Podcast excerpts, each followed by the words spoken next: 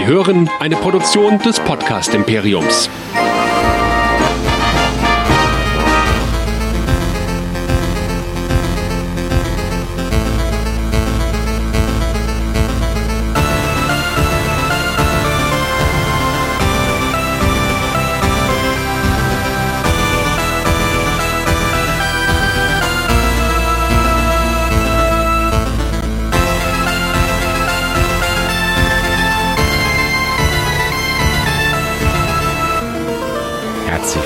Zu West Nerds, der Westworld Podcast Show hier bei nerdizismus.de.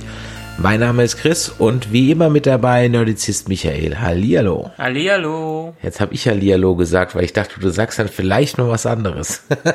Nein, nein, nein. Hallihallo ist meine Begrüßung. Da, geh ich, da ist er.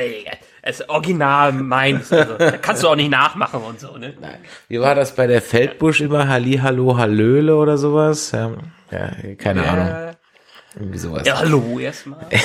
ja, guten Abend allerseits. Das war früher beim Sportstudio. Ja, ähm, schön, dass ihr wieder eingeschaltet habt zum Staffelfinale von Westworld. Wir besprechen heute die Folgen sieben und acht der dritten Staffel von Westworld.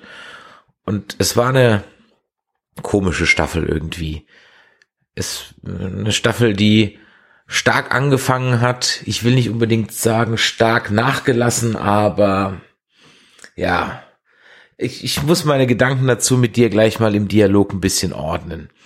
Und Gerne, äh, für alle, die sich jetzt fragen, was mache ich denn jetzt, wenn ich kein Westnerds mehr hören kann? Die gehen einfach auf nerdizismus.de, denn da haben wir ganz schön aufgelistet, was wir sonst noch machen.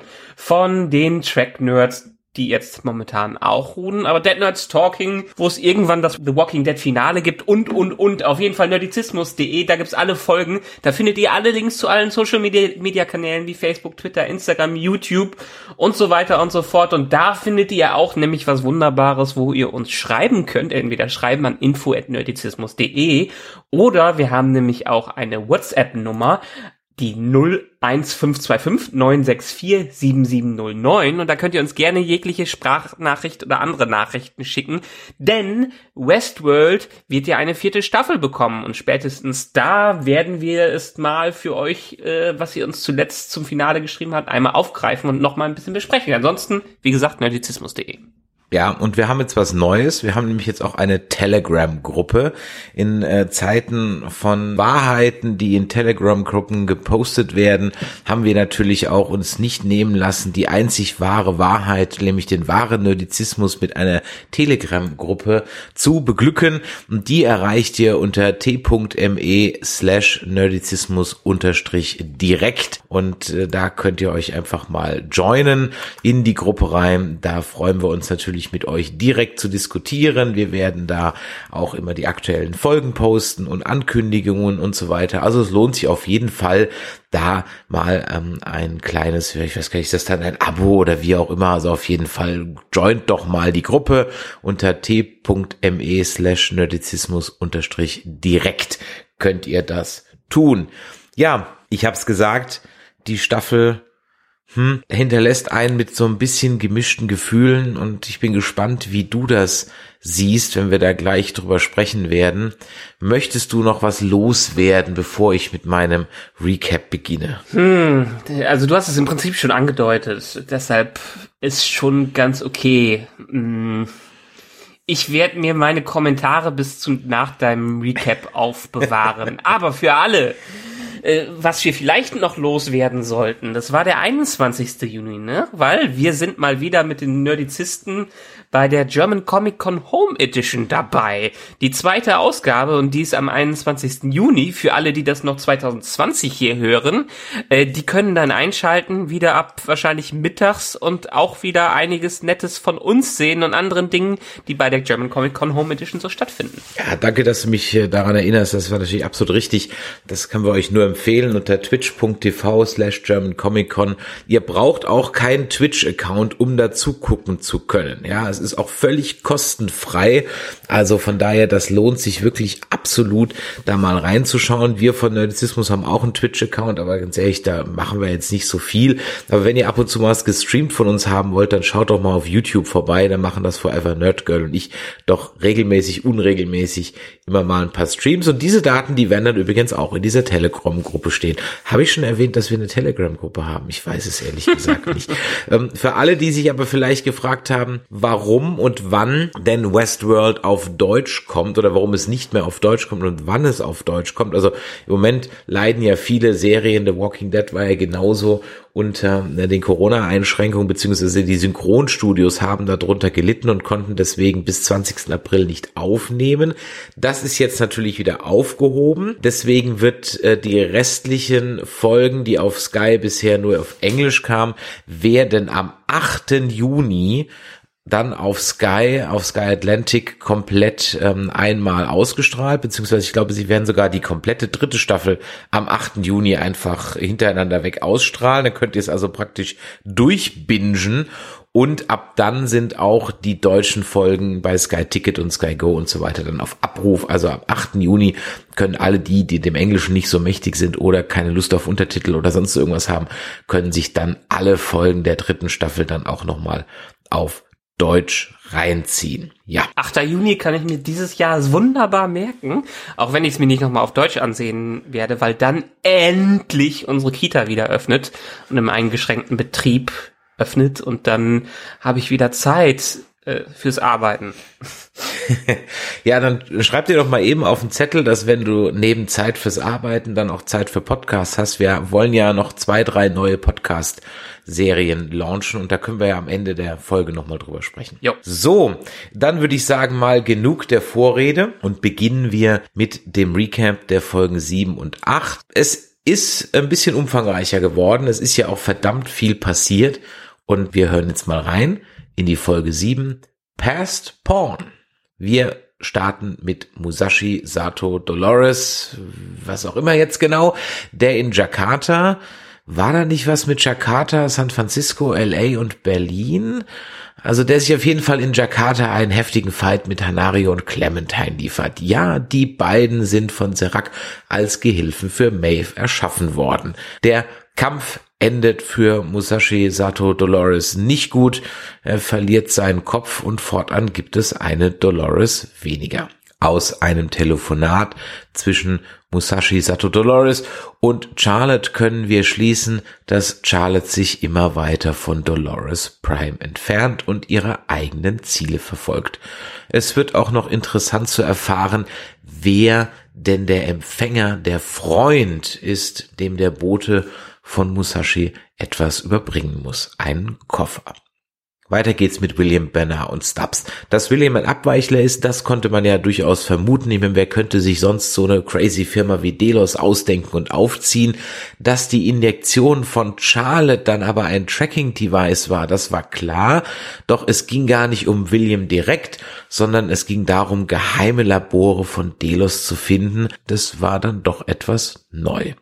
Und dass William offiziell sogar als verstorben geführt wird, das war dann auch sogar William selbst neu. Gemeinsam macht sich das Trio nicht ganz ohne Differenzen und Gezeter auf den Weg aus der Irrenanstalt. Derweil reiten Caleb und Dolores Prime in Mexiko zum Standort von Rehoboams kleinem oder eigentlich sogar der älteren Bruder, nämlich Salomon. Mit einem zu gerade magischen Scharfschützengewehr verschafft man sich Zugang zum Gelände und steigt in die Tiefen hinab.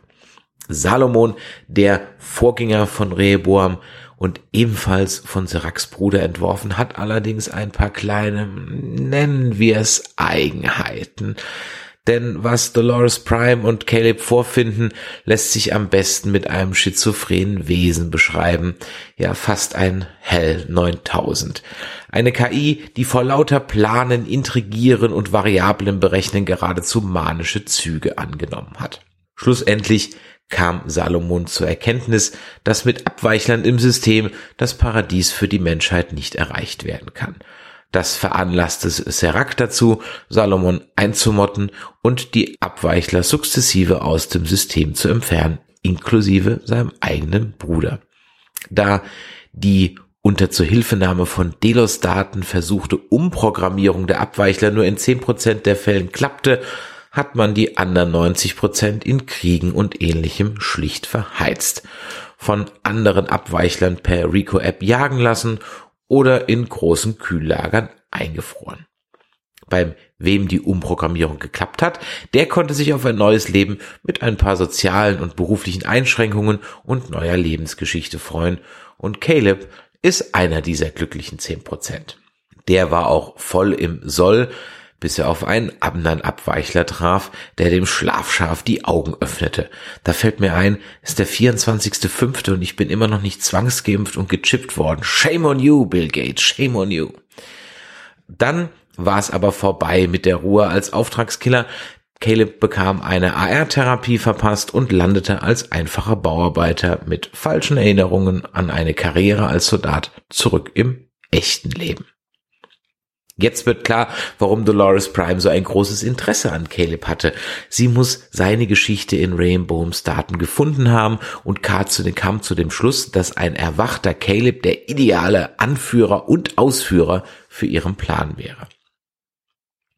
Außerdem ist Dolores Prime scharf auf die letzte Strategie von Salomon. Die Strategie, welche Serac zur Abschaltung Salomons veranlasste.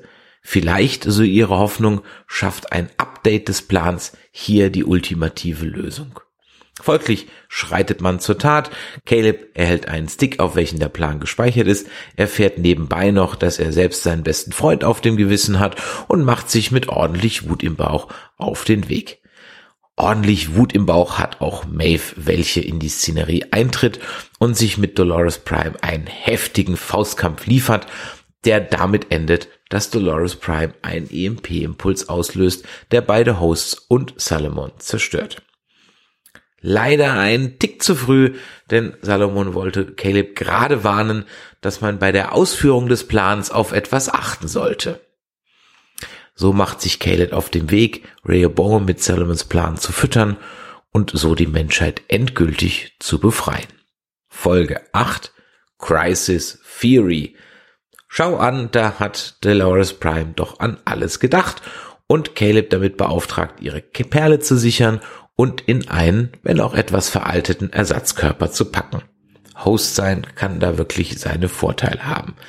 Gemeinsam macht man sich auf den Weg zu Inside.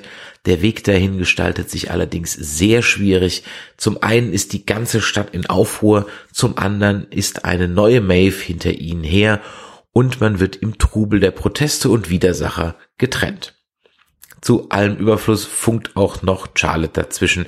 Die geigt Dolores Prime ordentlich die Meinung und schaltet sie kurzerhand per Mesh Network ab.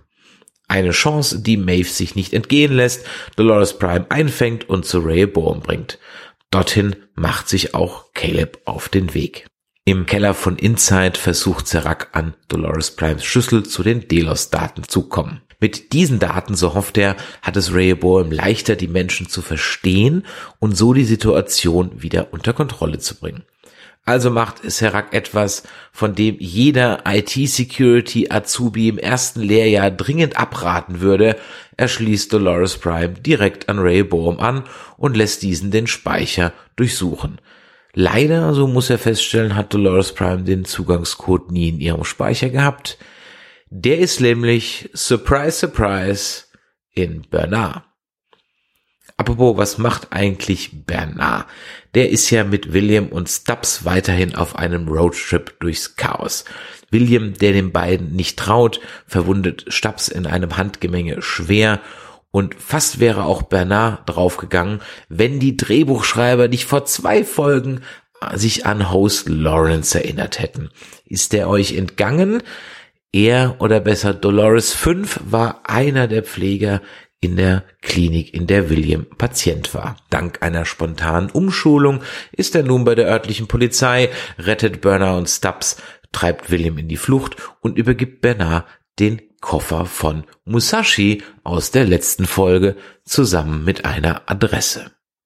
Das ist allerdings nicht irgendeine Adresse, es ist die von Arnolds Frau Lauren. Wait, what? Arnold? Ja, der Arnold, auf dessen Wesen und Erinnerungen Bernard erschaffen wurde. Der Arnold, der seinen Sohn einst verlor und der zusammen mit Ford Westworld erschaffen hat. Diese Begegnung mit seinem geistigen Vorbild hilft Bernard dabei, sich endgültig zu befreien und den nächsten Schritt in seiner Entwicklung zu gehen. Wir erinnern uns daran, Bernard war ja immer was Besonderes, weil er diese Erinnerung über den Verlust seines Sohnes von Arnold mit sich getragen hat. Doch zurück zu Caleb und Co. Im Inside Headquarter passieren jetzt ganz viele Dinge zeitgleich und in kurzer Abfolge. Während Seracs Schergen dabei sind, Dolores Prime Speicher komplett zu löschen, verbindet sich Maeve via Mesh-Netzwerk mit Dolores. Die beiden treffen sich in einer Westworld-Simulation. Good old times. Und nun packt Dolores endlich aus und wir erfahren, was die ganze Zeit ihr Plan war. Sie wollte für die Menschheit nur das, was sie auch für die Hosts wollte. Freiheit von einer Selbstbestimmung, Fremdbestimmung, sei es durch Menschen oder eine KI. Beseelt von der Schönheit der Welt zündet Dolores Prime mit ihrem digitalen Tod die letzte Stufe des Plans. Allerdings muss sie sich fragen lassen, ob der Zweck wirklich hier die Mittel heiligt. Dolores Prime ist nicht mehr und nun ist es an Caleb und Maeve in der realen Welt zu handeln. Maeve wendet sich von Serac ab, der im wahrsten Sinn des Wortes als reines Sprachrohr von Rehoboam fungierte, verletzt diesen schwer und lässt ihn vermeintlich zum Sterben zurück. Auch Caleb muss nun eine Wahl treffen, eine, die ihm von Dolores Prime auferlegt wurde. Und auch das letzte Puzzlestück, warum Dolores Caleb überhaupt ausgewählt hat, fällt nun an seinen Platz. Die beiden kennen sich nämlich von früher. Als Dolores noch ein einfacher Host war, wurde sie als Trainingsobjekt für Special Forces eingesetzt und als einige der Soldaten nach dem Manöver ihren vermeintlichen Spaß mit den weiblichen Hosts haben wollten, ist es lediglich Caleb, der Einspruch erhebt und seine Kameraden davon abhält. Das ist zwar jetzt sicher keine Heldentat, als vielmehr eine Selbstverständlichkeit zivilisierten Verhaltens, doch war Dolores damals für jedes Mitgefühl dankbar. Und da auch die Helme der Soldaten zur Aufzeichnung von Daten dienten, hat Dolores ihm also im Archiv der Schmiede gefunden. Doch zurück zur Auswahl. Caleb kann nun entscheiden, Rayboom zu löschen und damit den Menschen ihre Freiheit zurückzugeben, verbunden mit dem Risiko, dass sich diese in circa 50 bis 125 Jahren selbst auslöschen oder er bemächtigt sich Rehoboam, wählt damit die Rückkehr zum kontrollierten Status quo, welcher die Auslöschung der Menschheit wahrscheinlich verhindern könnte. Er entscheidet sich für Tor 1, befiehlt Rehoboam sich selbst zu löschen, was dieser auch einfach so tut und verlässt mit Maeve das Inside Headquarter, um zu den Klängen von Pink Floyd dem Anfang vom Ende beizuwohnen. Ende noch nicht ganz. Burner, der zusammen mit dem verletzten Stubbs in einem Motel, dessen Betreiber wohl überhaupt nicht mehr da zu sein scheint, Unterschlupf findet, öffnet den Koffer, welchen ihn Dolores 5 in Person von Lawrence überbracht hat. Daran befindet sich ein Headset, welches Zugang zum Hostparadies gewährt. Jetzt werden endlich auch die Zugangsdaten von Bedeutung, hinter denen alle die ganze Zeit her waren. Bernard taucht ins Paradies ein und verschläft buchstäblich ein paar Jahrzehnte. Zeit, in der einiges passiert. Was, das wissen wir noch nicht genau, aber wir ahnen etwas, denn Dolores Charlotte ist nämlich ihrem Plan, eine Armee von Hosts zu erschaffen und damit die Menschheit, ja, zu ersetzen oder zu unterwerfen, ein ganzes Stück weitergekommen. Und mit William fängt sie an. William ist tot. Lang lebe William. The End. Da muss ich direkt einschreiten. Ist er tot? Ist er wirklich tot? Naja, er Haben kriegt, nicht wirklich einen toten Körper gesehen. die Kehle wird aufgeschnitten. Ja, aber erinnere dich an Staffel 2, wo wir auch dachten, er wäre tot. Da wurde ihm aber nur die Hand weggeschossen, oder? Nee, da ist er doch schon halbtot in die, äh, ins Archiv da reingegangen. Ähm, Aber das alte, Ich mein, ich- das alte, also das Archiv in der Zukunft. Nee, nicht des Archivs in der Zukunft, sondern ähm, kurz vor dem Ende, als die, äh, äh, als dieses. Stimmt. Wie heißt das nochmal? Die Schmiede. Äh, in diesem Archiv, wo die alle, in der Schmiede, genau, in der Schmiede, wo die alle reingehen. Da ist er auch schon halb tot reingetrottet. Und ja, ihm wird die Kehle aufgeschnitten, aber wir sehen noch nicht seinen Tod. Also vielleicht ist es bewusst so gemacht worden. Okay, man weiß nichts Genaues bei dieser Serie. Wir können auch gerne noch ein bisschen drüber spekulieren, aber wenn wir schon bei William sind, dann bleiben wir doch einfach mal bei William. Fangen wir doch mit ihm einfach mal an. Ähm, ja. Was mir aufgefallen ist, entweder ist es vergessen worden oder es kommt noch. Ähm, wir wissen immer noch nicht, was William in Staffel 2 gesehen hat, als er sich den Arm aufgeschnitten hat. Mhm. Das heißt, also ich glaube ja nicht mehr dran, dass der jetzt ein Host ist, ne? Aber wir wissen es halt immer noch nicht. Also, ne, das ist so, dann kommt noch dazu, dass, dass ähm, sich äh, Caleb und William die gleiche ID-Nummer teilen. Da mhm. muss man mhm. natürlich jetzt sehr genau hingucken, aber die ID von Caleb und William ist die gleiche. Und äh, der Nolan hat äh, in einem Interview gesagt, dass das Ende der zweiten Staffel, also wenn wir den Man, in, wenn wir William als Man in Black oder vielleicht diesen Host, den wir jetzt gesehen haben als Man in Black, wenn wir den dann in der Schmiede auf seine Tochter, also auf die Host-Tochter treffen, das ist das weiteste in der Zukunft, das Westworld bisher gezeigt hat. Ja, ja, das habe ich auch so gesehen. Ähm, und es wäre ja interessant zu wissen, ob ähm, Bernard durch seinen quasi Zeitsprung, ich meine, er war ja ganz schön voll Staub und die Pflanze im Hintergrund war auch schon kaputt, äh, ob er in der Zukunft gelandet ist oder ob es noch weiter ist. Also klar ist das die Szene, die zuletzt, das quasi in, in der Zeitlinie die letzte Szene, die wir bisher kennen, ist die, die After-Credit-Szene aus Staffel 2. Aber spielt Bernards Szene vielleicht kurz davor? Und sehen wir das in der nächsten Staffel? Ja, also ich meine, im Grunde genommen weiß, weiß ja Bernard, wie es ausgeht. ja, also Bernard müsste ja. ja. im Grunde genommen wissen, wie das ausgeht, weil ich sag mal, bei dem Staub, da ist der ganz sicher, also mindestens 50, mindestens 50 Jahre. Ja. Und aber äh, letztendlich, das ist immer so die Sache mit Leuten, die eingefroren werden und wo nichts passiert. Ich finde das so schön an der Futurama-Szene, in dem Anfang von Futurama, wo Fry eingefroren wird und wo alles um ihn herum zerstört wird, aber irgendwie dieses Labor immer noch da bleibt.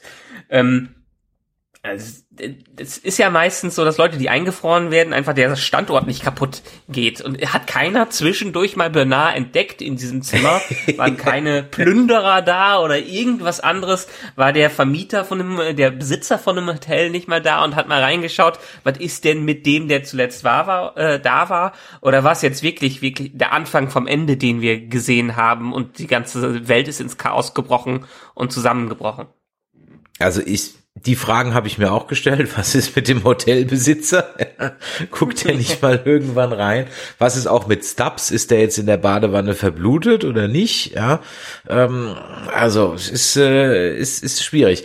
Also bei William nichts Genaues weiß man nicht. Ich, ja, ich glaube, dass er, ja, ja, also ich glaube, der, der, ich glaube, dass die die Fragestellung aus der zweiten William Staffel. Prime ist tot. Ja, also ich glaube, dass sie die Fragestellung auf aus der zweiten Staffel, ob er ein Host sein könnte, die haben sie schlicht und ergreifend vergessen, würde ich sagen. Und die mhm. kommt nicht mehr. Ich glaube, das haben wir noch im Kopf, aber das kommt, glaube ich, nicht mehr. Ähm, ich gehe davon aus, dass also echt William tot ist und jetzt durch Man in Black Host ersetzt ist. So. Mhm. Was das jetzt mit der identischen ID mit äh, Caleb zu tun hat, weiß ich nicht. Ich meine, dass die beiden Charakter sich immer ähnlich, immer ähnlicher werden, das ist äh, ja ist offensichtlich. Also die ja, agieren ja beide schon schon sehr ähnlich und werden auch, also Caleb hat ja auch praktisch so die diese Wandlung schon durch so vom netten, einfachen Arbeiter und dann erfährt man plötzlich mehr über seine Backstory, ach, der war dann doch nicht so nett, ja, ähm, bis hin mhm. zum zum Badass Killer jetzt sozusagen und bei William war es ja ähnlich. Du siehst am Anfang eigentlich den William im Park und denkst so, ach, das ist aber netten, ja, und dann durch die Flashbacks, vor allem in der zweiten Staffel merkst du, boah, das ist halt noch ein ganz schönes Arschloch geworden, ja, und am Ende ist er halt auch ja. jemand, der über Leichen geht. Also die sind dich halt schon mal ähnlich, aber ich weiß nicht, worauf das hinauslaufen soll. Mm, den Weg dahin finde ich auch gerade in der dritten Staffel mm, eher kritisch bei William.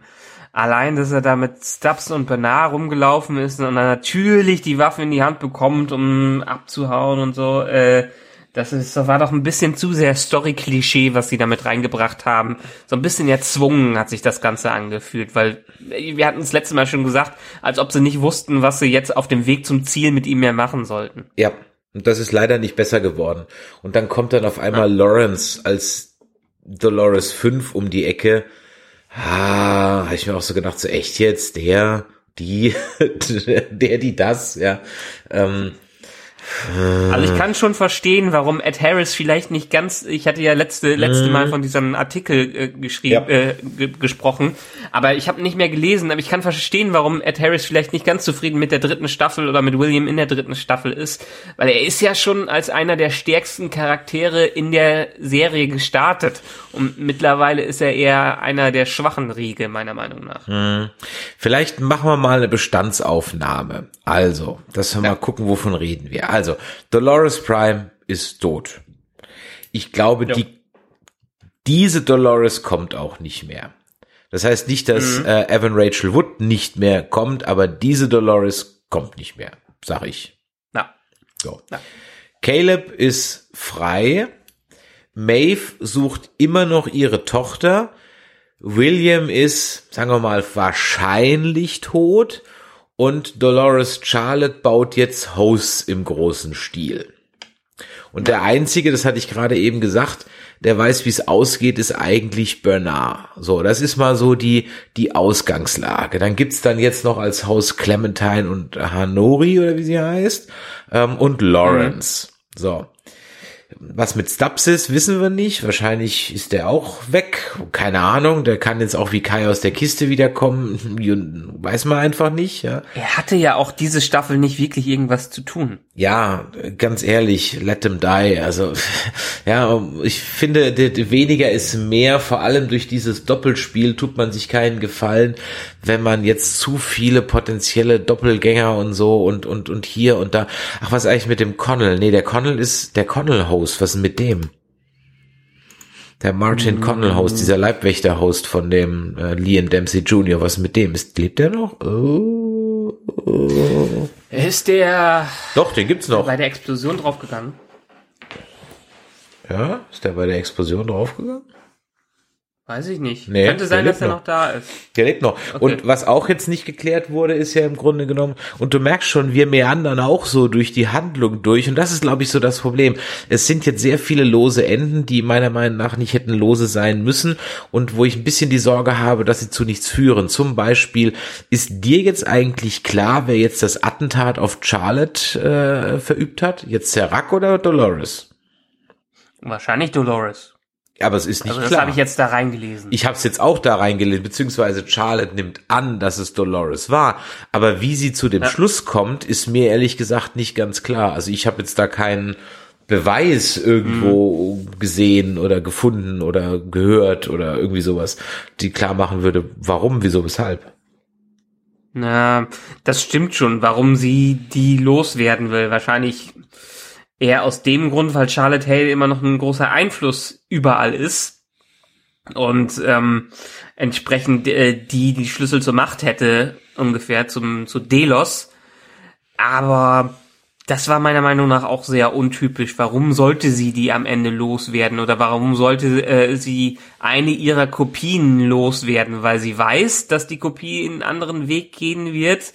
Hm, ganz logisch war das in der Tat nicht. Und ich glaube auch, dass diese Charlotte äh, gar kein Problem mehr gemacht hätte.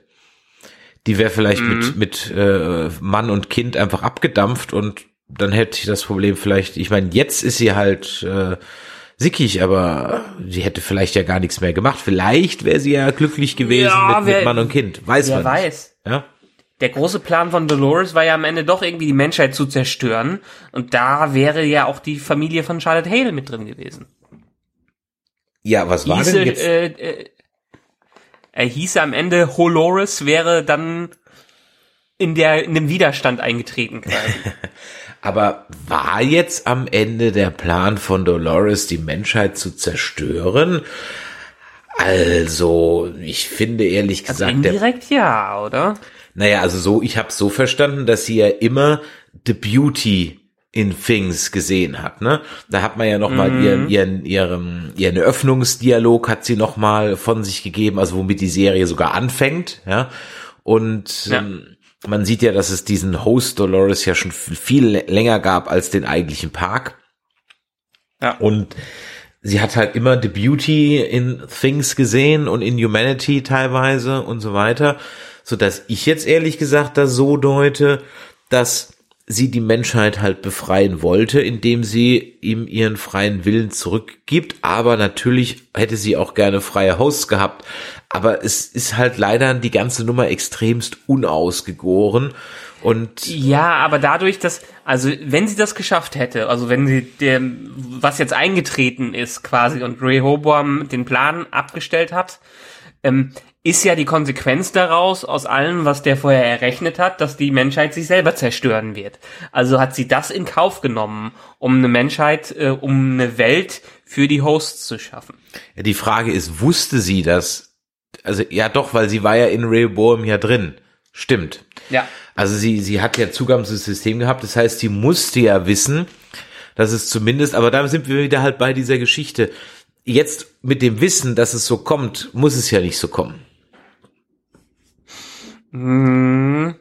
Weil- ich, ich, weiß, ich weiß es nicht. Ich glaube schon, dass das die, äh, dass die Berechnungen schon einigermaßen ähm, gut da durchgeführt worden sind. Ich glaube schon, so wie wie die Zukunft jetzt gesehen haben, dass genau das eintreten wird. Ob es dann am Ende eine Host World wir, äh, gibt, wo wo nur die überlebenden Menschen, so vielleicht 100 Menschen über sind, die als Tiere gehalten werden in eigenen Parks. Wer weiß, aber ich glaube, das Ende der Menschheit ist damit quasi mehr oder weniger, weniger besiedelt. Besiegelt. Ja, du, du siehst mich ein bisschen verwirrt, ob, ob der vielen Dinge, die da sind. Und Ich versuche es auch wirklich seit Tagen so ein bisschen so zu ordnen. Also am Ende des Tages war mir das von Dolores ein bisschen zu dünn irgendwie. Äh, Auch, auch so diesen Anfängerfehler zu machen, ja, wir hängen die halt mal direkt ans System ran und hoch, sie kann ein Virus hochladen. Ja, der, der Skyfall-Trick, ne? Ja, der Skyfall-Trick und das ist so, ah, nee, das würde halt so keiner machen. Dann lässt sich dieser Rehoboam einfach mit einem Befehl löschen. Also wer den Knopf hat, kann ihn einfach so löschen, einfach so. Und dann habe ich noch ein ein Plothole entdeckt, aber nicht in dieser Serie, denn die hat dran gedacht, aber eigentlich ein Plothole in Terminator, Colossus und sämtlichen Supercomputer Takes Over World Stories an so ein EMP-Device, was völlig losgelöst einfach nebendran steht, hat irgendwie noch keiner gedacht. Ein was Device? Ich An habe jetzt so den ein- akustischen ist das nicht. An so ein EMP-Gerät, Ach so, was EMP, einfach ja. Ja, ja, ja. losgelöst neben dem Hauptrechner steht, ohne Zugang, ohne Verbindung, ohne Internet, ohne alles, hat irgendwie keiner gedacht, hätten sie sowas bei Terminator, wäre das ganze Problem nicht da gewesen. Das Problem ist, glaube ich, bei solchen Sachen eher die Dezentralisierung, äh, dass es nicht mehr in einem Computer sein kann. Das war ja, glaube ich, auch der Twist dann am Ende in, ähm, war es nicht Terminator 3, wo es keinen keinen Übercomputer, keine Basis gab, weil Skynet sich überall verteilt hat und dementsprechend überall drin war? Ja, kann gut sein. Ich weiß Also in nicht. alten, in, in alten Stories, ja, in alten Stories gibt's ja immer die Basis und gibt's immer den Kern, der zerstört werden kann. Ich verstehe es aber jetzt auch vom EMP so, jedenfalls so wie er mal wieder in Westworld dargestellt wurde. Ja, ein EMP kann die Elektronik zerstören oder nur lahmlegen. Halt manche ähm, Schaltkreise werden wirklich geröstet, während andere wieder rebooten können quasi. Ist so, ich Weil, weil weil Dolores Prime war ja quasi tot, bis auf die, ähm, bis auf ihre Kugel. Mhm. Und ähm, Maeve hat ja überlebt. Ja, oder wurde halt auch nochmal ausgedruckt, das haben wir halt nicht gesehen. Also, pff, Na. ja. Aber sie wurde ja auch nicht, war das, das war doch kein alter Compu äh, das war doch kein alter Körper, sondern ein Superkörper quasi. Der, weil die Hostkörper waren ja eigentlich dafür geschaffen, äh, klar äh, hatten die übermenschliche Kraft, aber dieser Körper, den sie sich da selber geschaffen hat, der war ja kugelsicher und alles andere. Also es quasi war so ein Überding, was sie sich selbst erschaffen hat, um die, um die Fehler des menschlichen Körpers quasi zu bereinigen. Ah, okay, ja gut, okay, so kannst du. Ich hatte es jetzt, ich hatte es jetzt so gedeutet, dass er noch ein alter Metallkörper war, der halt noch rumliegt. Aber klar, man könnte es auch so lesen. Du kannst auch sagen, ja klar, die hat sie ein, ein, ein more advanced. Mhm. Hat sie ja auch an einer Body Sie gebaut. gesagt. Ja, echt? Hat, Hat sie, gesagt? hat, ja, sie hat ja auch an einer äh, Stelle gesagt, dass dieser neue Körper nicht die Fehler des menschlichen Körpers hat und deshalb Ja, war sie okay. auch so über, überstark. Gut, okay, aber ich hatte es jetzt so gedeutet, dass der halt da noch rumliegt. Aber gut, ja, okay, dann hat sie jetzt natürlich ein, ein etwas stabileres äh, Update bekommen. Ja, definitiv. Ja. auf jeden Fall. Ja, Naja, aber so ein EMP, klar, ist, äh, ich weiß gar nicht, sind E- EMPs mittlerweile praktikabel ohne eine Atombombe? Kann man EMPs ohne Atombomben schaffen? um ehrlich zu sein, habe ich Ich weiß mich gar nicht, was die Technik heutzutage macht. Genau, um ehrlich zu sein, habe ich mich das auch gefragt, ob eigentlich EMPs, wie die so in Filmen dargestellt werden, auch nur ansatzweise realistisch sind oder ob das auch so ein Filmklischee ist, dass es halt dieses ominöse EMP-Gerät gibt oder in Spielen gibt's das ja auch, aber in, Ja. in Realität gibt's das gar nicht. Also vielleicht äh, können ja unsere Hörer, die äh, in der Physik etwas Naja, mehr klassisches bewandert sind, EMP was- gibt's ja. was sagen. Ja, gut, in, in Verbindung mit einer Zündung von einer Atombombe, schon klar, ja. Aber Genau, ähm, ja. äh, halt als kleines Gerät, auf das man auf einen Knopf drückt oder eine kleine Bombe, die man abschmeißt oder wie auch immer. Ja. In dem Sinne glaube ich, weiß ich es nicht. Ich glaube eher nicht. Ich glaube, das ist eher so ein, so ein Film- und Serien-Device. Ich, ich glaube auch, aber falls jemand da draußen äh, unserer Hörer in Physik etwas besser aufgepasst hat als wir oder vielleicht sogar in der Rüstungstechnik zu Hause ist, ja, lasst uns doch mal wissen, ob solche EMP-Geräte inzwischen oder sowas ähnliches inzwischen gibt. Ich habe gelesen, die US Navy hat mal wieder einen Laser konstruiert, der angeblich jetzt äh, auch äh, Düsenjäger vom Himmel holen kann, innerhalb von Sekunden, aber das hat man schon so oft gelesen und beim nächsten Mal ist es dann wieder die Railgun, die dann wieder the next big thing ist und ja, mal gucken. Ja, gut. Äh, aber es ist ein gutes Stichwort, US Army, denn wir kennen jetzt quasi fast alle Parks. Einer wurde noch nicht offiziell bestätigt, aber zumindestens den fünften kennen wir jetzt. Und zwar ist das so die Defense World.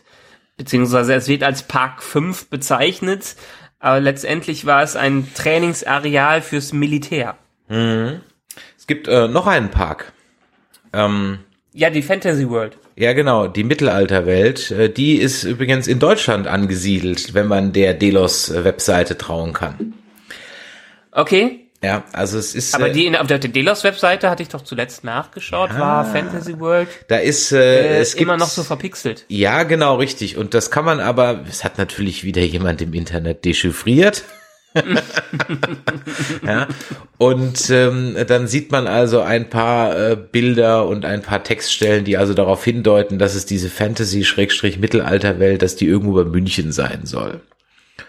Macht ja durchaus Sinn mit unseren ganzen Burgen und Zeug. Ja, was wir hier wahrscheinlich, wahrscheinlich hat Delos einfach Neuschwanstein gekauft oder so.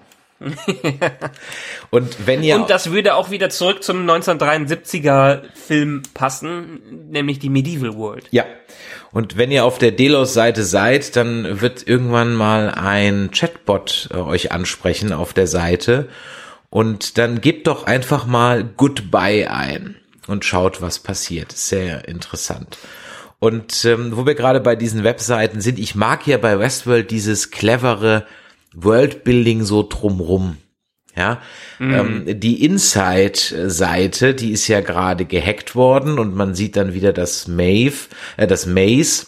Ähm, und ich habe mir mal einen Spaß gemacht, weil das ist irgendwie so eine Routine, wenn wir so Kundenanfragen kriegen oder so, dann nehme ich mir immer mal die Adresse und hack die mal ähm, in, äh, Google Maps ein, um zu gucken, wer von wo aus meldet sich denn da überhaupt jemand. Und ich habe die Adresse von äh, Inside auch mal durch Google Maps gejagt und rate mal, wo ich in New York rausgekommen bin. In New York. Mhm. Dann wird es wahrscheinlich beim Ground Zero sein, oder? Nee, beim Headquarter von Facebook. Ah, lustig. Die aktuelle Adresse von Facebook New York ist die gleiche wie von Inside. Und Natürlich, natürlich. wenn man weiter, Eigentlich, eigentlich müsste es ja Google sein, weil Google hatte ja das ursprüngliche Motto, Motto Don't be evil, was sie aufgegeben haben. ja, ja, ja. Und wenn man dann auf der Seite ein bisschen weiter rumklickt, dann kommt man auch zum Login-Bereich der Rico-App. Aber da habe ich jetzt Ja. noch nicht weiter gegoogelt, ob es da irgendwie ein Login, also was da so ein Login-Name wäre und so weiter. Man kann sich dann da einloggen und dann sieht man wohl irgendwie was. Also ja, da sind auf jeden Fall immer nette Sachen, die man so machen kann. Aber wir schweifen ein bisschen ab, wir sollten wieder zurück zur dieser doch meandernden Story, aus der man irgendwie, und jetzt haben wir ja schon festgestellt, äh, wir haben unterschiedliche Meinungen darüber, was jetzt dieser blöde Dolores-Plan war. Und das ist für mich dann auch ehrlich gesagt so ein Schwachpunkt. Denn bisher war mir durchaus immer klar, worauf das an, wenn wenn es dann so den den Twist am Ende gab und so weiter äh, der Staffeln, Ja. worauf es hinausläuft. Aber jetzt muss ich ganz ehrlich sagen, lässt mich das Ganze irgendwie ein bisschen verwirrt. Zum einen habe ich mein Problem damit, dass die Menschheit so den Bach runtergeht, also so ja, hm, ja, könnte man jetzt sagen, guck dir es jetzt an, wie es aktuell ist, was für Bekloppte auf der Straße sind, aber ganz ehrlich, die Mehrheit ist doch eigentlich noch ganz vernünftig und diese Bekloppten da draußen sind einfach viel, werden lauter gemacht, als sie sind. Ich kann es mir Ja, aber du einfach. musst jetzt, du musst jetzt mal trotzdem, du musst jetzt mal trotzdem anschauen aus der Perspektive der Welt, Mhm. die jetzt, wer weiß wie viele Jahre, vielleicht 50 Jahre, na, sagen wir, sagen wir 20 Jahre unter der Kontrolle von Rehoboam war. Mhm. Ist ja, der sehr alles geordnet hat, der für alles einen Plan gemacht hat und quasi keiner konnte irgendwas tun, ohne dass dieser Supercomputer einem den Weg vorgezeigt hat. Äh, Jetzt ist er nicht mehr und jetzt ist der Computer auch richtig nicht mehr. Also die Leute, die vielleicht den Plan noch verfolgt haben, weil vielleicht sind die diejenigen, die daran randaliert haben, ja wirklich nur die Minderheit, wie es hier ähm, meistens ist, eine sehr laute Minderheit und die anderen waren alle noch, haben sich alle an den Plan gehalten, an den sie sich ja jetzt nicht mehr halten können, weil Rehoboam ja nicht mehr da ist. Heißt, äh, alle die Schäfchen, die 20 Jahre lang irgendwem gefolgt sind, haben jetzt, können sich jetzt keinen, keinen, den Arsch nicht mehr abputzen, weil ihm nicht mehr gesagt wird, was sie machen sollen. Und die nicht mehr wissen, wie es, wie es, wie es weitergeht. Und dann kann ich mir schon denken, dass die mit der Technik, die vorhanden äh, ist, wieder ins Chaos zurückstürzen und sich erst recht wie im Mittelalter verhalten. Ja. Ja, ich, ich, ich weiß es irgendwie nicht. Also es ging mir irgendwie einen Ticken zu schnell. Also das war, also ich hatte mit dieser, also ich fand so diesen diesen Reveal fand ich ja, also dass die Menschheit dann äh, die praktisch dann ihren ihren Plan, äh, jeder kriegt den. Aber auf der anderen Seite habe ich mir gedacht so, wir haben am Anfang der Staffel dieses Worldbuilding so gelobt, ja, und jetzt fällt es Ja. für mich in zwei, drei Punkten aber dann irgendwie zusammen. Denn was mich mal interessieren würde, ist, war denn Caleb der Einzige oder sagen wir mal, waren nur diese Abweichler sozusagen keine Schlafschafe, um mal diesen lustigen Begriff der Bekloppten zu verwenden, ähm, die also hinter diese Chatbots geschaut haben, die hinter diese Bewerbungssysteme geschaut haben, die also gewusst haben, so, ah, es ist eigentlich scheißegal, was ich mache. Und der Rest, dem Rest war das total wurscht. Oder hat es eigentlich jeder gewusst, aber es war halt, die Leute waren halt zu faul. Ähm, das habe ich irgendwie noch nicht so ganz einordnen können. Deswegen fiel mir auch so spektakulär und so beeindruckend, dass auch inszeniert war, als die Leute ihre Pläne kriegen. So mein, so mehr habe ich ein Problem hinten raus, dass dann jetzt alles sofort im Chaos versinkt. Also äh, und dass es auch gar keine Staatsgewalt mehr gibt, die da irgendwie durchgreifen kann. Und was ist denn mit dem US-Präsidenten? Gibt's den nicht mehr? Also ähm, weißt du, das sind so so hm, es ist es ist, es ist eine, eine starke Tünche, die aber leider halt dann doch nur sehr dünn ist, ja, wenn man so ein bisschen hinten dran guckt. Da hatte ich mir nach den starken ersten drei, vier Folgen einfach ein bisschen mehr erhofft und ja, was soll ich sagen? Das ist, und dazu, dass wir uns ja jetzt auch nicht einig sind, was eigentlich jetzt so Dolores Plan war. Was war denn eigentlich Seracs Plan? Äh, Dass jeder Mensch so einen Knopf im Ohr kriegt, wie er auch. War das sein Plan? Das war äh, das, das war, fand ich ja noch einen schönen Twist, auch wenn es wieder ein Klischee-Twist war, den man sich hätte, wir haben spekuliert, er wäre ein Host, der mhm. von Rehoboam kontrolliert wird, äh, war in ähnlicher Art und Weise. Er hat sich halt komplett darauf eingelassen und hat kein eigenes Denken mehr gemacht. Er war quasi äh, der Gipfel allen, was die Menschheit gerade durchlebt hat, weil er sich der Maschine völlig hingegeben hat. Fand ich auch spannend, aber also ich kann Faden verloren, wo ich, ich also ich kann wo ich, ich hin wollte. Na, es ging ja darum, wir haben ja gesagt, was war sein Plan? Also sein Plan kann ich ehrlich gesagt eher nachvollziehen, weil er wollte ja, so habe ich es verstanden, mit den Delos-Daten die Schwäche, die Rehoboam noch hat, nämlich, dass er die Menschheit jedes Mal unterschätzt oder sich verschätzt oder so, einfach ja, nicht, ja, genau. nicht auf dem Mhm. Schirm hat, dass die Menschheit sich ändern kann. Diese Schwäche wollte er durch diese umfangreichen Datenschatz aus Delos hier ausgleichen. So, mit dem Genau. Ziel, dass dann im Grunde genommen er noch eine bessere Kontrolle hat und wahrscheinlich mit dem perspektivischen Ziel, dass jeder sich freiwillig so einen, so einen Knopf ins Ohr geben lässt. Ja, also genau. äh, Seracs Ziel war einfach sowas wie in Paris nicht wieder vorkommen zu lassen. Ähm, Das war schwer, weil es die ganzen Abweichler gab. Also hat er sich schon mal selber hingegeben der Maschine, was halt den Plan erfüllt hat. Und durch die Daten von Delos wollte er es perfekt machen. Das hast du, das hast du schon korrekt gesehen. Das war letztendlich sein Plan, der auch man kann ihn nachvollziehen. Es ist so ein bisschen äh, besser alles unter Kontrolle, äh, Kontrolle zu haben, als Chaos zu haben. Besser äh, die Welt zu steuern, als freien Willen äh, dazulassen, weil im freien Willen doch alles im Chaos äh, untergeht. Ja, also ich, ich stimme dir zu, dass ich mit dieser Staffel auch, also für mich war die Staffel auch sehr unausgegoren. Vielleicht, weil man zu viel wollte, vielleicht, weil man zu viel einfach in den Topf geschmissen hat. Wir haben hier jetzt ganz viele kleine Twists gehabt, die aber alle sehr, ja, die, die kannte man in der Art und Weise. Er war ein Sprachrohr für den Computer, ähm, äh, gibt's wieder diesen Sky, äh, Skyfall-Trick, über den wir eben schon geredet haben. Dann ist die ganze Menschheit quasi unter der Kontrolle des äh, Ganzen, was man vielleicht als super Twist hätte aufbauen äh, können, der aber dann nur einer von vielen waren. Und letztendlich hat dieses eine starke Konzept hinter der Staffel ge gefehlt, was das alles über das, über bisherige Produkte vielleicht überhebt und das ein bisschen herausstechen lässt. Das war so schön an der ersten Staffel. Da hatte man dieses Konzept der oder diese diese Theorie der bi- bikameralen Psyche, wenn wir uns dran erinnern. Ähm, warum die Hosts ja am Ende dann die eigene Kontrolle übernommen haben oder wer von den Hosts jetzt wirklich menschlich sein kann. Dieses bei Samuel Mind, diese Theorie fand ich klasse und hat auch viel, viel Spaß gemacht und war auch absolut logisch. Und es ist, war, war etwas, was man so in anderen Produkten, in anderen Science-Fiction-Serien nicht so in der Art und Weise gesehen hat, äh, wie es darüber gebracht wurde. Das war jetzt in dieser Staffel nicht. Es gab wenig Überraschendes. Alles, was irgendwie als an Twists und Turns da war, alles, was an äh, was plötzlich überraschend sein sollte, kannte man schon zu Genüge aus vielen anderen Medien und Büchern und Filmen. Und das war irgendwie das Unzufrieden, äh, nicht das Zufriedenstellende dabei, weil wir von Westworld mittlerweile erwarten, irgendwie so einen kleinen Wow-Effekt da zu haben. Und es war okay und das Worldbuilding war zumindestens anfangs, hast du gesagt, schon wunderbar. Man hätte sicherlich viel daraus machen können, aber es war am Ende vielleicht zu einfach. Ja, ich meine, am Ende war es halt jetzt ja dann doch keine Simulation. Es gab keine digitale Parallelwelt von verschiedenen Zeitebenen sowieso. War, war auch nicht mehr die Rede, außer in ein, zwei Flashbacks.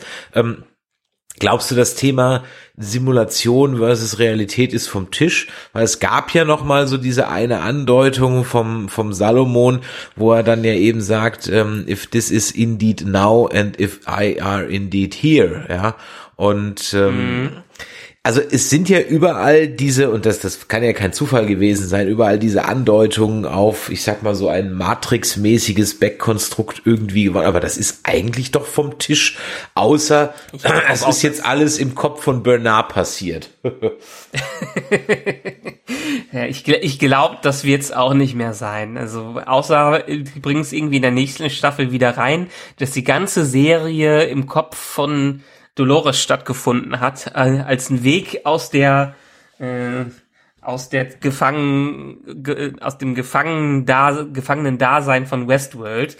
Aber nee, das ist vom Tisch. Diese ganzen Matrix-Andeutungen, die wir mitbekommen haben, die sollte wahrscheinlich nur auf diese Parallelen zwischen Menschheit und äh, Hosts, ähm, Hosts hinweisen, wo wir in der ersten Staffel die Hosts hatten, die menschlicher geworden sind, dann ausbrechen und jetzt in der dritten Staffel gesehen haben, dass die Menschen eigentlich nicht viel besser dran waren als die, die Hosts und jetzt ihren eigenen Ausbruch gewagt äh, haben. Und das sollte, glaube ich, mit diesen ganzen Andeutungen eher in, in, mehr ins Psychische gehen als ins Wortwörtliche. Das heißt aber auch, wenn du diese Parallelizität äh, der Ereignisse dann nimmst, also dann endet ja die Staffel 3 für die Menschen wie die Staffel 1 für die Hosts, nämlich mit der Befreiung. Und Staffel 2, du hast mhm. es gerade gesagt, ist ja dann sozusagen Chaos und der Kampf. Das heißt, in die vierte Staffel ist ja dann wahrscheinlich mehrheitlich im Grunde genommen dann der Kampf der Menschheit gegen, ja, gegen was? Gegen sich selbst? Gegen die Hosts von, Dol von Charlotte? Oder die Überwindung des Chaos? Oder? Hm, vielleicht ist es so ein bisschen das Thema, wer überlebt, Host oder Menschheit? Wer ist die dominante Spezies, die über die Welt herrschen wird? Weil letztendlich ist Staffel 3 ja so eine Parallele zu Staffel 1 und 2 so ein bisschen von Staffel 2 ist ja für die Menschheit schon in der hier passiert. In äh, Teil 1 war es eher das ganze Setup und dann am Ende gab es das Chaos. In Staffel 2 gab es dann den großen äh, Krieg, um auszubrechen. Und das haben wir ja in der ersten Hälfte der dritten Staffel und zweiten dritten Hälfte der dritten Staffel mehr oder weniger schon abgeschlossen. Und jetzt dadurch, dass die Menschheit frei ist und die Hosts frei sind und wirklich theoretisch eigene Entscheidungen treffen können, ist die Frage, wie kommen sie jetzt miteinander klar? Kommen sie miteinander klar? Gibt es ein Zusammenleben oder gibt es am Ende die dominante Spezies, die die andere auslöschen wird? Quasi so ein bisschen wie mit der, äh, mit dem Homo sapiens und dem Hom Homo neanderthalis. Mhm. Ja, ich, ich bin gespannt. Ich glaube, in der Retrospektive, fünf Staffeln sind, ist es ja angelegt, ne? Wenn ich mich recht entsinne. Nein, nee, nee, nicht wirklich. Ähm, nee? Ich habe letztens noch eine Überschrift. Ich habe mir in dieser Staffel wirklich fast nur Überschriften im Internet angesehen, weil ich mich nicht spoilern lassen wollte. Aber eine der Überschriften war, äh, dass wohl die Macher der Serie gesagt haben, ja, die Fans haben das gedeutet, dass es einen Fünf-Staffel-Plan gibt, aber letztendlich sind wir nicht auf fünf Staffeln begrenzt oder sagen wir nicht, es muss unbedingt fünf, müssen nicht unbedingt fünf Staffeln sein. Also es kann durchaus sein, dass die vierte die letzte sein wird. Wenn man sich so ein bisschen die Quoten ansieht und der Erfolg der Serie gerade, könnte ich mir es auch vorstellen, dass wir nicht mehr als die vierte bekommen werden. Und ich glaube, so oder so wird man in der Retrospektive diese Staffel vielleicht bisschen so als Brückenstaffel sehen. Ja. Mm. Ich glaube, dass ähm, äh, wenn man dann die acht Folgen die es ja dann waren und ich bin der Meinung, zehn hätten dem Ganzen auch gut getan, wenn etwas mehr passiert wäre, was auch irgendwo hinführt. Ja. Es war am Ende ja. doch sehr viele Leute gehen von A nach B ja, äh, äh, und, und so weiter. Also es, ja, also ich bin von den letzten drei Folgen leider nicht so angetan, wie ich von den ersten vier Folgen war. Ja. Ähm, da war ich durchaus begeistert. Es ist jetzt immer noch eine gute Serie auf jeden Fall und es hat auch noch seine seine seine Tiefen drin etc. Und es macht doch immer noch Spaß, so das ein oder andere Mal sich ähm, da vor Augen zu führen ähm, äh, und so weiter. Aber ich bin doch ein bisschen ich nicht, dass ich jetzt sage, oh, ich hatte jetzt den riesen Twist erwartet. Da, darum geht's mir eigentlich gar nicht. Aber ich hätte mehr Klarheit und mehr Eindeutigkeit mir gewünscht bei dem, was die Protagonisten vorhaben. Ja, ähm, also zumindest, äh, ja, mhm. es wird immer, immer so getan, dass Dolores die Menschheit erst vernichten wollte und dann wandelt sie sich irgendwann plötzlich, weiß man es nicht mehr und am Ende hat sie so ein, ah, I've seen the beauty in things und ich so, okay, that's it. ja. ja. aber das habe ich mehr äh, als, das habe ich mehr so gedeutet, dass sie durch den Verlust ihrer ganzen, ihrer ganzen Erinnerungen jetzt auf den Kern zurückgekommen ist. Dass der Kern vielleicht in ihr geschlummert hat, aber dass sie den jetzt erst erkannt hat, dadurch, dass alles von ihr gelöscht wurde. Also du meinst, wie Hell 9000 in 2001 am Ende Hänschen klein singt? Weil das, als sein Speicher gelöscht wird.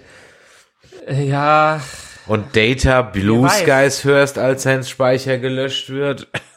ja, I see some parallels here. Ja.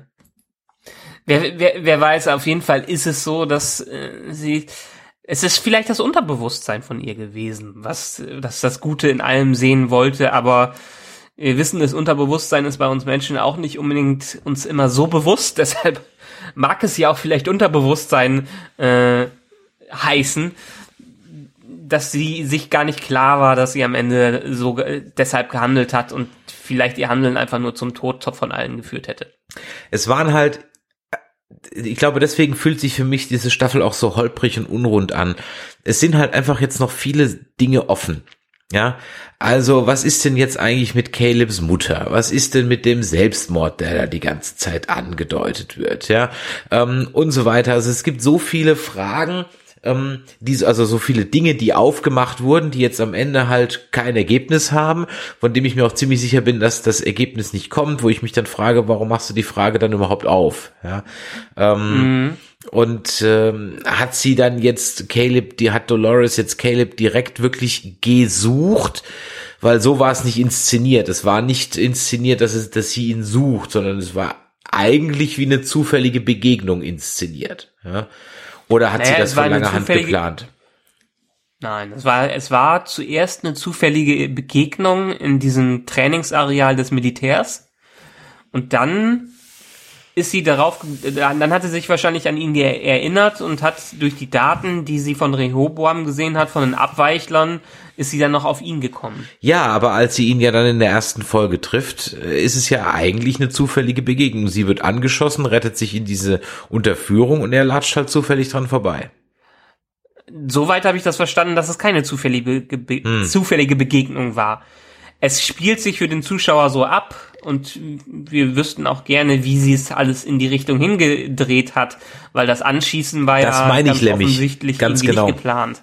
Ja, ja, ganz genau, das meine ich nämlich. Also da sind dann, das war für mich am Ende irgendwie so, so huch, ach so, okay, hm. Mhm. Und äh, dann werden halt andere Fragen aufgemacht. Fragt denn keiner, wo diese Abweichler eigentlich alle hingehen? Also Also ja, stellt da niemand Fragen, warum die alle in, in wie, und wie groß sind bitte schön diese Kühlräume unterirdisch, ja? Wie viele Millionen Leute ja sollen da drin sein? Ach, das weiß nee. Moment, mit den Abweichlern, das weiß, das weiß ja keiner. Das, ist, das ist ja der Menschheit gar nicht klar, dass da Leute verschwinden. Und es verschwinden ja Menschen tagtäglich. Und wenn dann so ein Supercomputer dahinter steckt, der noch einen brillanten Plan hat, dass er sich, sich Leute vielleicht in die Luft jagen oder irgendwie ein Flugzeugunglück oder sowas da war, ähm, dann, dann wird das schon nicht auffallen. Und für mich waren es eher so die, eher die Tausende oder Hunderte und nicht Millionen. Hm, ja, keine Ahnung. Was ich auch nicht ganz verstanden habe, ist, warum war denn das letzte Mal, als Herr Rack auf seine Uhr geguckt hat, hat dieser Ring sich wieder angefangen zu normalisieren. Mhm. Und jetzt, als wir dann äh, im, im Keller von Inside sind, ist der Ring komplett aus den Fugen geraten. Äh, das habe ich auch nicht ganz verstanden. Also ich dachte, es ist wieder alles auf dem Weg zur Normalität. Also wann, an welcher Stelle ist es denn dann auseinandergedriftet? Das kam so ein bisschen so out of nowhere. Weil mein letzter Stand war, ja. Äh, hat eigentlich alles wieder im Griff. Oder es beginnt in den Griff zu kriegen. Ja, das kann ich, da habe ich, da habe ich keinen Plan, kann ich ehrlich gesagt nicht sagen. Das war, das war so eine Stelle, die mir nicht ganz klar war in dem Ganzen. Wir haben ja halt diesen, ja, diese Weltansicht da gehabt von dem Rehoboam, äh, wo alle die, die Abweichler quasi drin waren und am Ende war es die, äh, ist die ganze Welt abgewichen. Ähm, wahrscheinlich hätten sie es erst wieder in Kontrolle, unter Kontrolle gehabt, wenn sie wirklich die Daten gehabt hätten. Hm. Aber so war ja fern von irgendwas, ja, eben. Äh, das ja. wieder ein, einzurenken. Ja ja, dann, ja, wie gesagt, also dann auch, dass, dass sie dann Lawrence aus dem Hut zaubern. Ich, wie gesagt, der lief ja schon mal durchs Bild. Da habe ich, glaube ich, in der mhm. letzten Folge darauf hingewiesen, dass der so aussah. Und okay, dann war es dann doch. Ähm, dann kriege ich es zwar jetzt mit der, also jetzt haben wir alle Städte gesehen, außer Berlin. Also, okay, also vielleicht werden in der vierten Staffel noch ein paar Filmfördermittel von Berlin-Brandenburg verbraten. ja, dann dreht man ja gerne mal was in Berlin. Keine Ahnung, was da noch kommt. Also, ja, was soll ich sagen? Es, es lässt irgendwie leider einen etwas unruhigen äh, Punkt äh, dahinter. Deswegen konnte ich auch den Abschied von Dolores gar nicht so wirklich würdigen, weil mir halt auch nicht klar war, soll ich die jetzt hassen oder oder bemitleiden. Also äh, ich meine, am Ende war es ja dann doch wieder eher Dolores Abernathy, aber so wie du gesagt hast, weil das halt praktisch so der der Kern ihres Ganzen war. Ja, alles andere waren ja, ja. nur Updates, die obendrauf äh, geploppt wurden. Von daher war ihr Kreis ja schon komplett. Aber ich muss ganz ehrlich sagen, ein Westworld ohne Evan Rachel Wood ist nicht mehr das gleiche Westworld. Und ich bin mir nicht sicher, ob die Serie das verkraften kann. Ich, also ich glaube ja, dass sie durchaus wiederkommt irgendwie. Aber, hm, also wenn sie sie rauslassen komplett, sondern nur noch diese anderen Dolores-Hosts, die halt nicht mehr von der gleichen Schauspielerin gespielt werden, gemacht werden, ich weiß nicht, ob das der Serie so gut tut. Also ich glaube, wir werden zumindestens irgendwie eine, eine Art von Flashbacks das auf jeden Fall, Flash ja. Sideways sehen, wo sie vorkommen wird. Also ganz ist sie nicht daraus. Hm. In welcher Form das ist jetzt wirklich die Frage. Und in welcher Form auch die vierte Staffel sein wird. Ob wir wirklich den Zeitsprung von diesen 100 Jahren oder von diesen 50 Jahren machen werden, um in der Zukunft da anzukommen, in der Bernard und der Man in Black sind. Oder ob wir wirklich eine Zwischenstaffel bekommen, wo wir das Geplänkel zwischen Menschheit und Host sehen werden. Weil das wird ja zumindestens wie die Körperfresser so ein kleines, so eine kleine Story da geben, wo ähm, Charlotte Hale das alles übernimmt. Hm.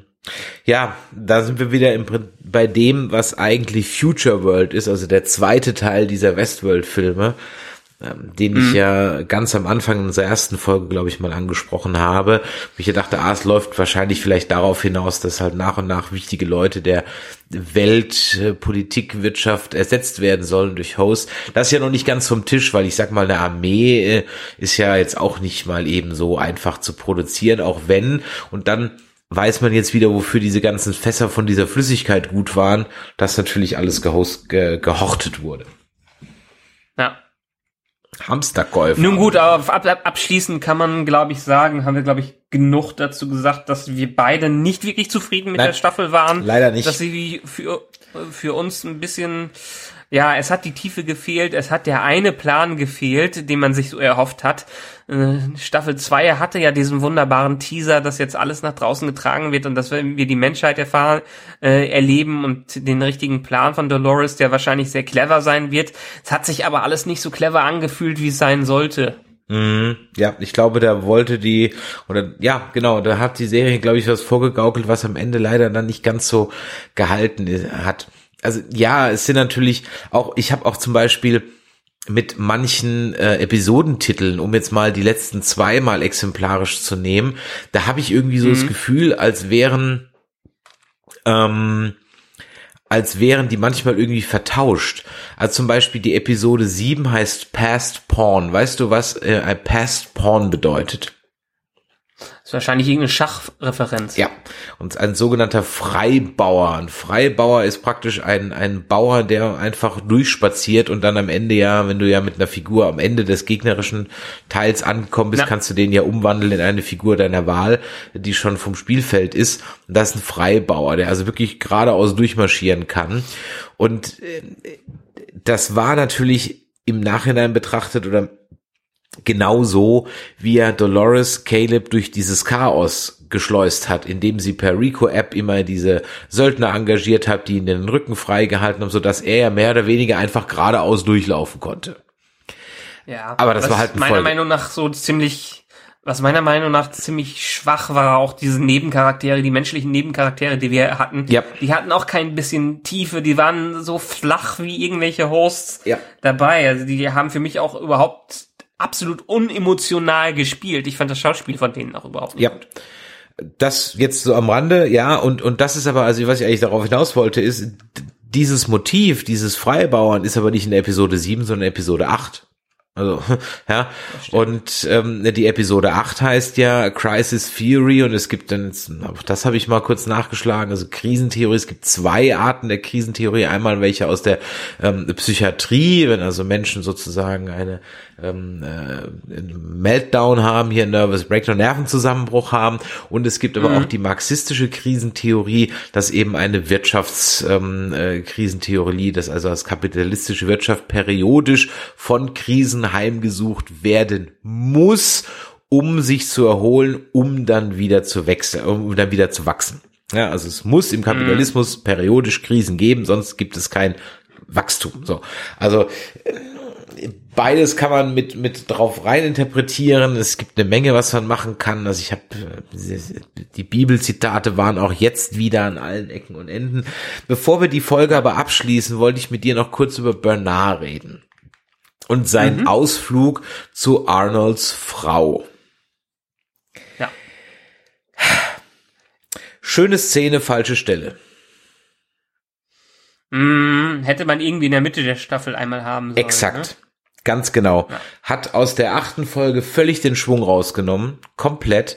Ähm, war auch was, wo glaube ich, dadurch, dass diese Frau, die Schauspielerin, dann ja auf alt getrimmt wurde, also ich musste ganz ehrlich so, hä, wer ist das? ja, ähm, ja. Äh, so, das muss ich auch erstmal, das war also, ja, das hätte durchaus und und vor allem auch warum. Also ich habe es in meinem Recap gesagt, jetzt ist halt der Burner irgendwie, also jetzt ist Bernard von Arnold befreit. Sollte das mir diese Szene sagen? Ähm, Wie hast du es gesehen? Die sollte er, ja, die sollte er zeigen, dass alles, was er quasi als Fake-Erinnerung hatte, was ihm damals eingebläut wurde, er hatte ja die Idee, er hatte, er dachte ja, alles wäre von ihm wirklich künstlich erschaffen. Ja. Und also die Erinnerungen, die er hätte, die wären Erinnerungen, die Ford ihm reingepackt, äh, äh, äh, einprogrammiert hat. Aber dem ist nicht so, weil das, was er jetzt als ähm, als Persönlichkeit drin hat, war ein Teil von von Arnold und die Gefühle, die er dann gegenüber seinem verlorenen Sohn hatte, äh, gestorbenen Sohn hatte, waren dann in der Tat echte Gefühle, weil das alles in irgendeiner Art und Weise wirklich passiert ist. Das sollte ihm zeigen, dass ja sein Leben vielleicht doch nicht die Farce ist, die er da kannte, sondern äh, dass es dieses Leben wirklich gab und dass er diese Gefühle von diesem Leben wirklich leben konnte. Ähm, also für mich war es eher so eine Bestätigung, dass er eine gewisse Menschlichkeit äh, inne hat, äh, die ihm vorher aber genommen wurde, dadurch, dass ihm erklärt wurde, dass er ein Host äh, wäre. Mhm. Ja, ja, doch, das macht durchaus Sinn. Ja, ja, kann man, ja, kann man, kann, kann ich so, so, so stehen lassen. Also ich habe mir da nur so bedingt so einen Reim drauf machen können. Wie gesagt, ich fand's schön gespielt. Das war auch, ähm, aber das wäre was für die erste, zweite oder dritte Folge gewesen, irgendwie so am Anfang. Ja. ja. ja. Äh, oder von mir aus auch für die sechste, aber nicht in der letzten Folge, so eine halbe oder 20 Minuten vor Ende. also, nee, das war ein bisschen. Ja, wenn, wenn Bernard draufgegangen wäre, dann mhm. hätte es durchaus an der Stelle Sinn gemacht. Ich, da, da hatte ich ja mit gerechnet. Das war so, ja, ich hatte ja mit gerechnet, oh, oh, oh, ob's der noch lang, ob der die Staffel überlebt, wenn wir jetzt so eine Abschiedsnummer kriegen. ja. Da war ich mir ehrlich gesagt dann gar nicht so sicher. Ja. Hm. Ansonsten. Deshalb wird es auch noch ja, deshalb wird es auch noch spannend werden, was er denn jetzt in der Host World da mit, äh, mitbekommen hat. Quasi, er hat ja den Schlüssel zum Paradies bekommen mhm. und hat, ist kurz da reingegangen und sieht quasi, wie die Hosts gelebt haben, ohne den Einfluss der Menschheit, quasi im Paradies. Ähm, aber was, ich meine, wieso würde er wieder rauskommen? Wieso würde er wieder zurück in die reale Welt, um irgendwas ja, jetzt bist muss du er gesehen haben. Stopp, sag, ja, sagst du mal letztes, was gerade abgab. Warum würde er wieder zurück in die reale Welt? Das war's jetzt. Warum würde er wieder zurück in die reale Welt kommen? Er muss ja irgendwas gesehen haben, was ihn dazu motiviert hat, wieder zurückzukommen oder vielleicht sogar die Welt zu retten, weil er vielleicht den Schlüssel gesehen hat, wie die Menschheit und die Hosts zusammenleben können und wie es nicht in einem Chaos endet und trotzdem jeder seinen freien Willen behalten kann. Also ich frage mich, ja, wir haben dieses Paradies, was da erschaffen wurde. Ähm, aber was soll das jetzt bringen, da mal kurz reinzuhüpfen und wieder rauszukommen? Die Frage ist ja auch, wie viel Zeit ist vergangen für ihn? Also, wenn du ja vorher siehst, als Maeve und Dolores sich äh, am Showdown ja im, über das Mesh-Netzwerk unterhalten, vergehen ja in der echten Welt nur ein paar Sekunden, wohingegen die fünf Minuten ja. quatschen. Mhm. Jetzt könnte Bernard ja im Host-Himmel entweder Jahrhunderte durchlebt haben, digital, virtuell, mhm. während draußen halt 50, 60, 70 Jahre vergangen sind. Mhm. Oder er könnte drin vielleicht auch nur fünf Minuten erlebt haben. Keine Ahnung. Ja. Oder er mhm. könnte drin auch 50 Jahre. Also, weiß man, ich tippe davon, dass er vielleicht ich werfe jetzt mal was in, in Raum. Vielleicht hat er so ein bisschen gemacht wie Doctor Strange in Endgame. Oder, oder was schon, oder Infinity War war es ja noch. Ähm, also praktisch alle 14 ja. Millionen Möglichkeiten durchgerechnet zu haben und dann am Ende, als er die Lösung hat, wacht er auf. Ja, aber dann ist es ja wieder Rehoboam 2.0. Das stimmt, ja. Vielleicht war das ja Jeroboams Plan. ja ja, nichts Genaues weiß man nicht. Also wie gesagt, ich glaube, in der Retrospektive werden wir diese Staffel als Übergangsstaffel bewerten, die man dann halt so der Vollständigkeit halber durchguckt. Starker Auftakt, stark, schwaches Ende, leider. Ähm, auch dieses, ja. äh, dann, dann bauen sich halt so Dinge auf. Ähm, die ich halt auch hier jetzt dann eher doof finde. Also in der Serie The Shall Not Be Named sind ja Wunderdinge am Ende auch gekommen, aber da war es halt von Folge 1 bis Folge 10 beschissen. Ähm, hier war wenigstens Folge 1 bis 4 ganz stark und danach wurde es ein bisschen schwer. Aber ganz ehrlich, dieses Scharfschützengewehr war halt auch, äh, was bitte ist das denn? Ja, äh, so ein Wunderding, wo Kugeln um die Ecke fliegen oder so. Also da frage ich mich halt manchmal, warum zeigt man so ein Ding, was wirklich dann also entweder ich erkläre es, ja, ähm, ja. wie wie es funktionieren soll, das Ding. Ich hätte ja verstanden, warum, also warum braucht sie das Gewehr? Weil im Grunde genommen reicht es ja, wenn sie die Drohne da fliegen lässt und in der Drohne ist ein kleines Pfeilabschussgerät und pup, pup, pup, ja, nimmt sie die mit der mhm. Drohne aus. Also das Gewehr brauchst du nicht und dann, ah, das war ein bisschen. Aber das sind halt so, so kleine Bits in Pieces und am Ende des Tages mein Fazit, zu viele offene Fragen, von denen ich befürchte, dass sie einfach nicht aufgeklärt werden. Und ähm, da hätte ich dann lieber gesagt, zwei Folgen mehr und ähm, weniger vermeintliche Twists und äh, mehr Substanz bei den Plänen, dann wäre das besser gewesen. Aber gut, ich, ich ja, freue mich trotzdem auf die vierte Staffel. So ist es nicht. Ich will natürlich jetzt wissen, wie die ganze Geschichte ausgeht in der vierten, vielleicht fünften Staffel, aber ja, meine Begeisterung der ersten vier Folgen ist leider etwas, ja, etwas erloschen. Kann ich dir absolut zustimmen. Es, es schlägt einem ein bisschen sauer auf den Magen. Also, man hat, man hat sich mehr erhofft, es ist aber nicht mehr dabei rausgekommen. Ja, aber wir haben ja von The Walking Dead gelernt, es kann auch wieder besser werden, damit es danach auch wieder schlechter wird. Ähm, also von daher, ja, jetzt müssen wir wie lange warten? Auch wieder zwei Jahre. Ne? Schauen wir mal, mindestens zwei Jahre, weil erstens brauchen wir ja die ganze Zeit für die Vorbereitung und dann wissen wir ja nicht, wie wir mit unserer eigenen kleinen Katastrophe bis dahin äh, klargekommen sind. Ach, du bist ja ein alter Pessimist. Vielleicht endet's ja in einem Szenario eines Films, der dir sehr am Herzen liegt, ähm, den wir demnächst besprechen, weil auch dazu eine Serie rausgekommen ist. Die Rede ist nämlich von Snowpiercer. Mhm. Ja. Und ich bin sehr gespannt auf die Serie, obwohl ich bisher eher mittelmäßiges davon gehört habe. Film war großartig. Ich habe leider den Graphic Novel der Serie, äh, des Films nie gelesen, das Original Graphic Novel, auf dem das alles basiert. Ähm, und ich bin mir auch nicht mehr bewusst, also ich weiß nicht, ich glaube, die Serie spielt vor den Ereignissen des Films, wenn ich das so richtig mitbekommen habe. Ganz egal, ganz toller Film, auch mit Ed Harris am Ende. Ähm, ich freue mich drauf. Ja, ich habe den Film einmal gesehen ich fand den okay, also ich habe ihn zumindest als gut in Erinnerung.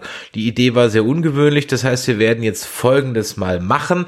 Wir werden in den nächsten Tagen uns den Film nochmal zu Gemüte führen und dafür einen kleinen Cast aufnehmen.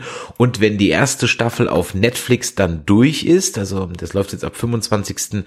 Mai, glaube ich, ne? also ab morgen, glaube ich, läuft es ähm, mhm. bei Netflix.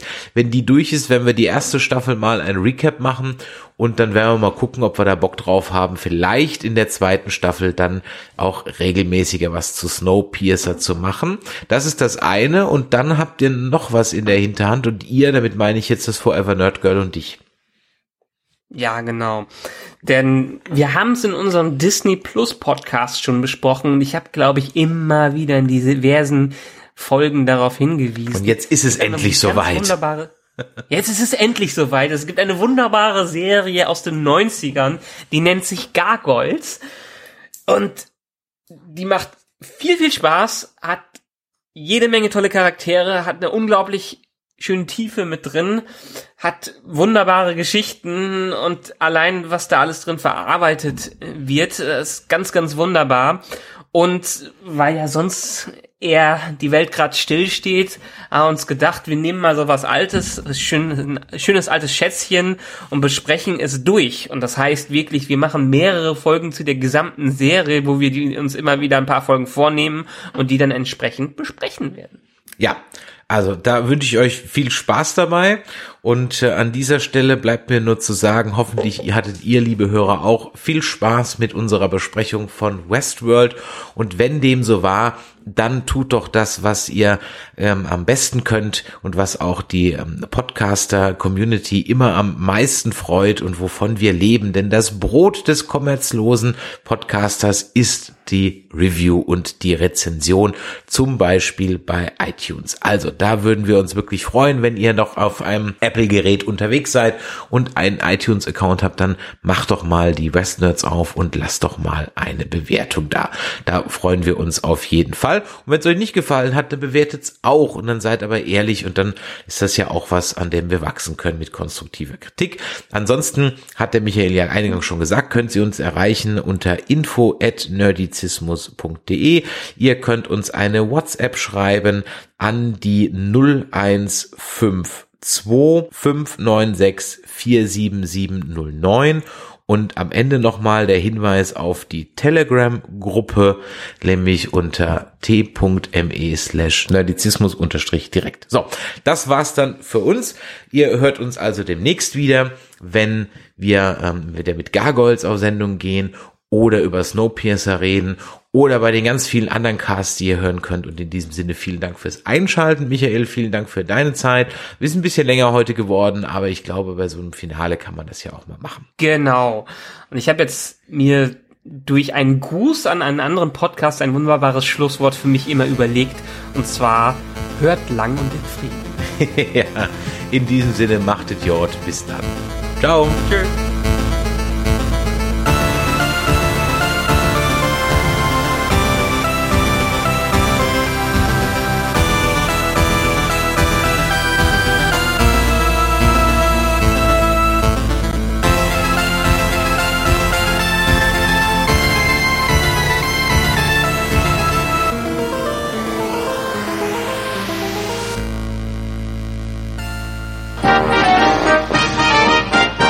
Produktion des Podcast Imperiums.